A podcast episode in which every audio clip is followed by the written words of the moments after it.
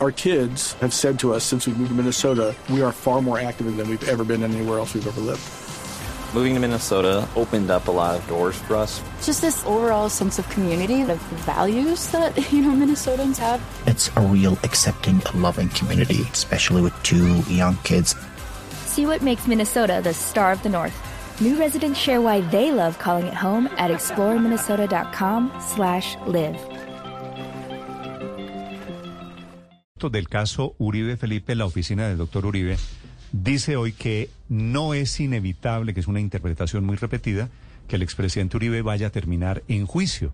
Ellos dicen que todavía la Fiscalía podría presentar una nueva solicitud de preclusión. Técnicamente sí. Lo veo muy poco probable, ¿sabe? Muy poco probable. Además son los únicos, la Fiscalía es, la, es eh, dentro de todas esas partes procesales la única que puede presentar recursos. Ya la, los, las víctimas o los abogados del doctor Uribe ya no pueden hacerlo. Sí.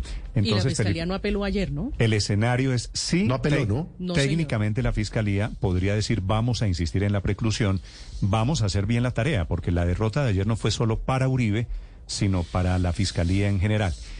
Pero también parece inevitable que una vez rechazada esta solicitud, la preclusión es cerrar el caso en favor del acusado. Aquí lo que viene, están anunciando las víctimas, es la recusación contra el fiscal que es el doctor Gabriel Jaimes. Marcela Puentes.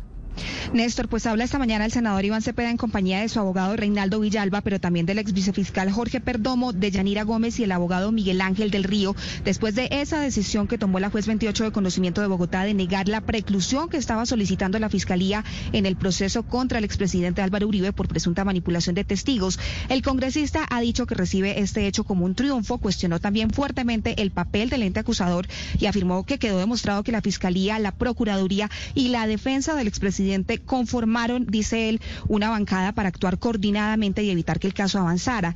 Dice también el congresista que el único camino posible es que el fiscal Gabriel Jaimes se declare impedido para seguir al frente del caso y que si no lo hace van a solicitar su remoción inmediata, lo van a With Lucky you can get lucky just about anywhere.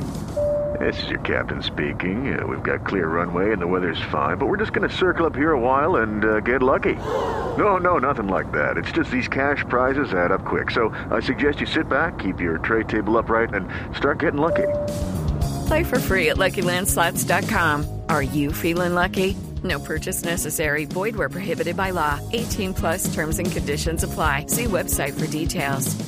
Usar. Cepeda insistió en que tienen claros los tiempos y que por eso están atentos para advertir las dilaciones que puedan presentarse y también cualquier intento de que se venzan los términos o impedir lo que en su criterio es el único camino posible. El juicio contra el expresidente Álvaro Uribe Vélez, por lo que dice, ha hecho también una petición puntual al fiscal Francisco Barbosa para que presenten de inmediato, cuanto antes, el escrito de acusación. Escuchemos. Por último, eh, quiero decir que le hacemos un llamado muy respetuoso, pero también muy franco al señor fiscal general de la Nación, al eh, fiscal Francisco Barbosa.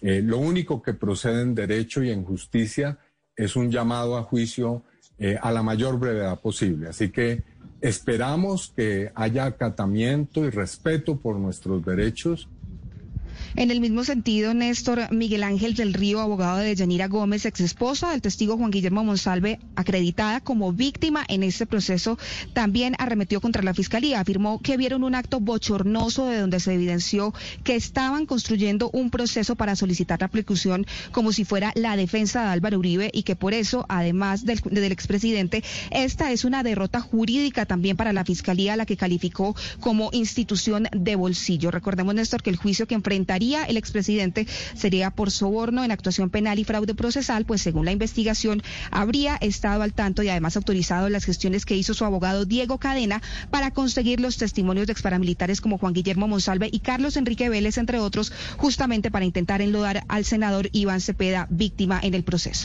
Our kids have said to us since we moved to Minnesota, we are far more active than we've ever been anywhere else we've ever lived.